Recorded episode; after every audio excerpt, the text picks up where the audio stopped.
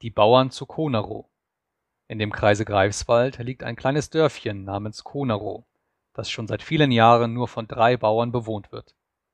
Die drei Bauern in Konarow hatten einst gehört, wie schlecht es ihrem König Karl XII. in Russland ergangen war und wie er hatte zu den Türken flüchten müssen und dort gar große Not und Elend erleide. Das tat ihnen in der Seele weh, und sie brachten alles an Gelde und Geldeswert zusammen, was sie nur eben notdürftig entbehren konnten. Das setzten sie zu Wolgast in blankes Gold um, und nun nahm einer von ihnen ein Pferd und ritt mit dem Golde nach Bender hin, um es dem Könige zu bringen. Der hieß Hans Müsebeck. Der König war damals wirklich in arger Not. Er hatte keinen Pfennig Geld mehr, und er wusste nicht, wie er sich und die paar Getreuen, die um ihn waren, von dem Hungertode erretten solle. Alle seine und der seinigen Pferde hatte er schon erschossen um die allgemeine Not zu erleichtern. Nur seinen besten Rappen, der ihn durch so manche Lebensgefahr getragen, hatte er noch verschont. Aber auch diesen konnte er nicht mehr halten. Schweigend nahm der König daher eines Tages selbst das Pistol und setzte es dem treuen Tiere hinter das Ohr und schoss es also nieder. Dann setzte er sich auf den Bauch des Rosses und gedachte seines Unglücks. Da hörte er auf einmal unweit von sich, auf gut Pommersch, die Worte Helf Gott, wo finde ich meinen König? Und wie er aufblickt, da sieht er einen Bauern, der ganz allein dahergeritten kommt. Der wird zu ihm geführt. Es war der Bauer aus Konarow. Er stieg von seinem Pferde und kniete vor dem König und zog aus seinen Stiefeln zwei große Rollen mit Gold hervor.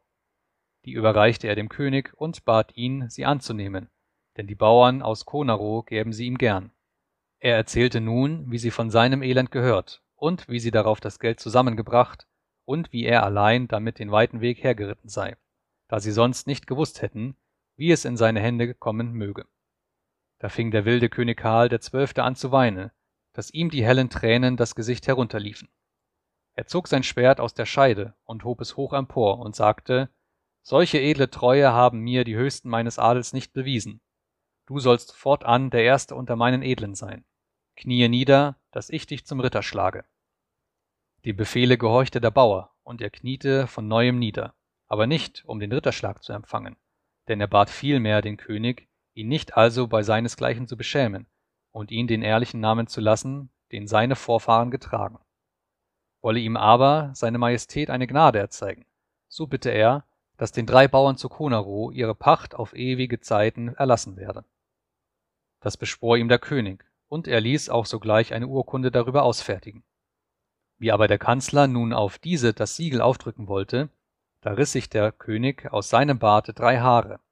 Die drückte er mit dem Knopfe seines Schwertes in das flüssige Siegelwachs hinein, dass sie auf ewig von seinem königlichen Worte Zeugnis geben sollten. Darauf ritt Hans Müsebeck froh und vergnügt nach Konarow zurück. Die Urkunde verwahren die drei Bauern zu Konarow noch, und sie sind auch noch jetzt frei von allen Abgaben.